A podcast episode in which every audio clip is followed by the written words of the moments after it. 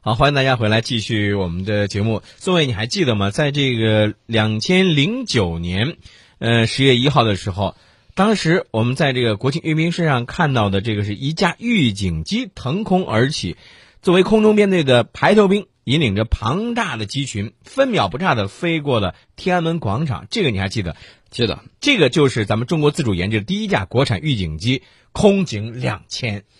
对这个空警两千当时一出的时候，军民们欢呼雀跃呀、嗯说我们终于有了自己的这种大盘子。对，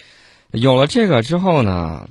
哎呀，这个大家要知道，这个空警呃预警机啊，嗯，它绝对是你空军战斗力的倍增器。没错。你看，咱们要想成为这个天空的这个主人，不仅仅是咱们拥有多少的利剑，对吧？而且咱们还要有多强的耳目。咱们通过雷达的远程探测、指挥协调飞机空中作战，这个预警机就充当着这样非常重要的一个角色。没错，这个总设计师呢叫陆军，嗯，哎，空 军，啊陆军，我知道他啊叫陆军，结果他干的是空军的活儿啊。对，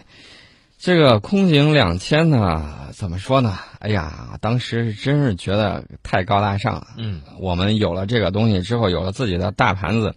因为熟悉历史的人都知道，嗯，当年包括以色列各种空袭啊，包括美军各种出动啊，美国空军，嗯，无论是去打什么，这个预警机总是跑在最前面对，。哎，你说到这个预警机哈，咱们这样的说啊，给大家来简单的说，你比如说预警机，大家都知道那个上面那个圆盘子，对吧？对这个圆盘子应该说是它的一个中枢吧，对，呃，圆盘子不是中啊圆心，盘子圆盘子是只什么是天线。天线啊，呃，这个圆盘子呢，最早我们是想跟以色列合作搞这个菲尔康预警机，嗯然后呢，以色列在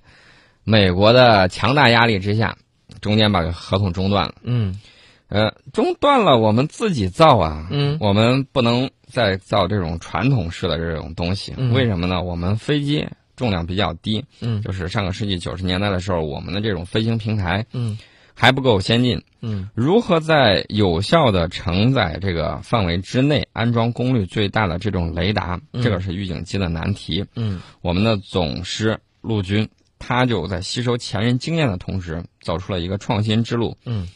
告别传统的天线式雷达，然后呢，全面采用相控阵雷达技术，嗯，就可以做到六十五吨的飞机拥有跟一百九十吨飞机一样的测控能力，嗯。比美国的 E 三 C 预警机整整领先了一代。哎，说到这儿，咱们就来给大家说说，刚才咱们也说了，说这个预警机能达到什么样的这个一个效果呢？能够看清二十公里以外，你在那划火柴都能看见。对，所以说呢，所有的装置都做到了极致，没有遗憾。这个陆军是非常欣慰啊。国产的预警机是创造了世界预警机发展史上的九个第一，突破了一百多项关键技术。嗯，其实这里头的风险是非常大的。，对，呃，给大家说两个小故事。嗯一个是二零零四年的七月的时候，这个空警两千预警机第一次集成连试，嗯四百多台套设备出现了大小一百一十三个问题，嗯很多问题都是第一次遇到，因为国外不给你资料啊，国外也不跟你合作呀，嗯嗯你全都是摸着石头过河，嗯这个就好像你喝水一样，不是杯子里有没有水，你连水在哪水儿在哪儿你都啊不知道，对吧，就是这么个情况。对对对，还有就是在试飞过程中，嗯嗯这个飞机的氧气管道在九千米的高空突然发生破裂，嗯三分钟之内，飞机跌了六千米，嗯从九千米一下跌到三千米，嗯跟失重差不多。你知道，在这个时候，陆军还有他的团队在干嘛？嗯他们在飞机上不顾个人安危，在保护实验数据，嗯坚持调试这个实验平台，嗯，冒着生命危险跑去给参试设备关电。正是凭着陆军以及他的团队，包括咱们众多的科技人员的这种努力付出，不顾自己的安危，所以才有了我们空警两千的今天。对，到现在呢，我们不仅拥有了预警机的研发和制造能力，也继美国、以色列、瑞典之后，世界上第四个预警机可以出口看的国看，家。咱们已经可以出口了啊，咱们不用再怕受制于人了。其实说到这个强军梦啊，呃，我觉得宋伟，你有没有注意到，咱们中国的新型尖端武器频繁的曝这个曝光？对，大家看到了，不光是某一个军种的武器，嗯海陆空全都有。嗯，从大批的新战舰像下饺子一样密集入列，嗯九九改主战坦克、嗯，歼三幺首次亮相，对，而且三次实验新型的高超音速飞行器，到两次曝光东风三十一洲际导弹野外作训照片儿。嗯大家看到的是我们在大幅的增加军事的透明度，对也是非常自信的一种做法。嗯最近呢，还有英国媒体说，中国披露远程微波辐射武器，嗯可能会装备执法船。嗯这个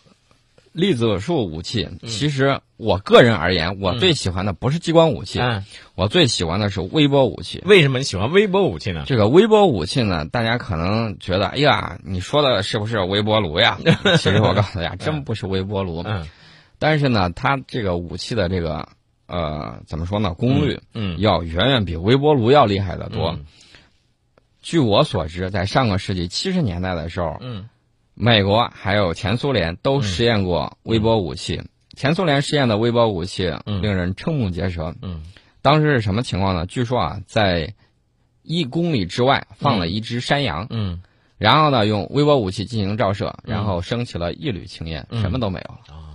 哎，宋伟，最后啊，我想跟你说一个事儿，呃，我不知道你注意到这样一种现象没有哈、就是呃，大家现在一方面呢，就是有呃，对于咱们的国产武器装备啊，持一种乐观的、积极的一种态度，对吧？这是一种，还有一种是一种什么样的？就是说啊，我们和世界这个先进水平还有三四十年的这个差距，至少差距二十年。我我问你一句话，呃，真的差距有那么大吗？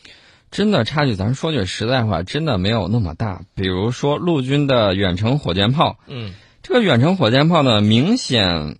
西方国家没有，射程远，威力大，嗯嗯而且价格比战术地地导弹要便宜的多。嗯西方国家没有这样的武器，那么怎么说呢？你觉得是我们先进呢，还是西方在这个武器上先进呢？嗯那明显是我们，对吧？对。这个就谈不上差距，而是它跟我们有差距。嗯然后再举个例子，比如说九九改，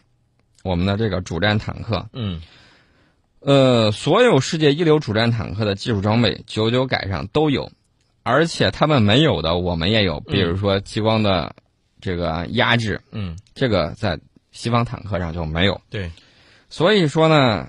在这块儿比，是不是西方也不够先进呢？其实说白了呀，我觉得用你昨天的这个节目当中有一句话，应该是给大家来总总结啊，就是大家啊，对于有的所谓专家的这个话呀、您呢不要太当真啊。也不能这么说，因为我们还有战忽局、哎嗯战略忽悠局，啊嗯兵者诡道也，虚虚实实嘛，很正常的事情。这个网上呢就流传着两种说法，一种是所谓的红裤衩，一种是所谓的白裤衩。这个举白裤衩就是投降的意思，嗯然后红裤衩就是说不要裤衩太红，是这么个意思嗯。其实呢，我们的装备这个东西呢，科研人员每天都在进步，在有些领域我们确实跟国外有差距，嗯我们要正视差距。对，嗯另外呢，我们自己有强的地方，也应该怎么说呢？呃，要正面宣传，嗯不能长他人志气，灭自己威风。没错。